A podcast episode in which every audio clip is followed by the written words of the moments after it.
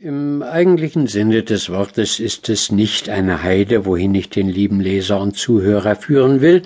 sondern weit von unserer Stadt ein traurig liebliches Fleckchen Landes, das sie Heide nennen, weil seit unvordenklichen Zeiten nur kurzes Gras darauf wuchs, hier und da ein Stamm Heideföhre,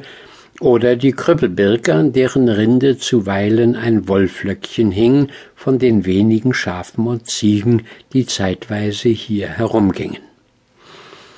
Ferner war noch in ziemlicher Verbreitung die Wacholderstaude da, im Weitern aber kein anderer Schmuck mehr. Man müsste nur die fernen Berge hierher rechnen, die ein wunderschönes blaues Band um das mattfärbige Gelände zogen.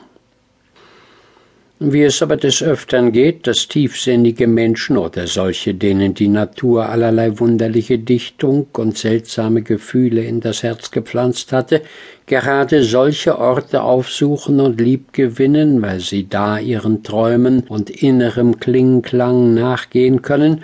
so geschah es auch auf diesem Heideflecke.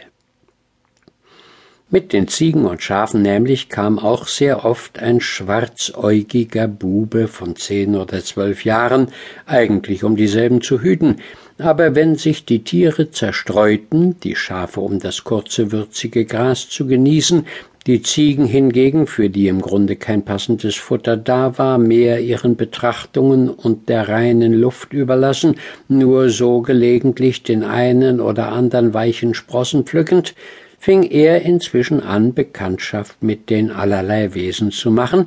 welche die Heide hegte, und schloss mit ihnen Bündnis und Freundschaft. Es war da ein etwas erhabener Punkt, an dem sich das graue Gestein auch ein Mitbesitzer der Heide reichlich hervorfand und sich gleichsam emporschob, ja sogar am Gipfel mit einer überhängenden Platte ein Obdach und eine Rednerbühne bildete. Auch der Wacholder drängte sich dichter an diesem Orte, sich breit machend in vielzweigiger Abstammung und Sippschaft nebst manch schönblumiger Distel. Bäume aber waren gerade hier weit und breit keine, weshalb eben die Aussicht weit schöner war als an anderen Punkten, vorzüglich gegen Süden, wo das ferne Moorland so ungesund für seine Bewohner, so schön für das entfernte Auge blauduftig hinausschwamm in allen Abstufungen der Ferne. Man hieß den Ort den Rossberg, aus welchen Gründen ist unbekannt, da hier nie seit Menschenbesinnen ein Pferd ging, was überhaupt ein für die Heide zu kostbares Gut gewesen wäre.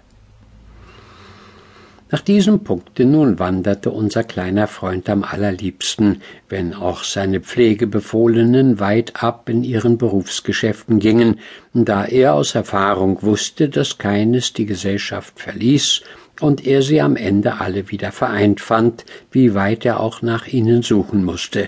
Ja, das Suchen war ihm selber abenteuerlich, vorzüglich, wenn er weit und breit wandern musste. Auf dem Hügel des Rossberges gründete er sein Reich. Unter dem überhängenden Blocke bildete er nach und nach durch manche Zutat und durch mühevolles, mit spitzen Steinen bewerkstelligtes Weghämmern einen Sitz, anfangs für einen, dann füglich für drei geräumig genug,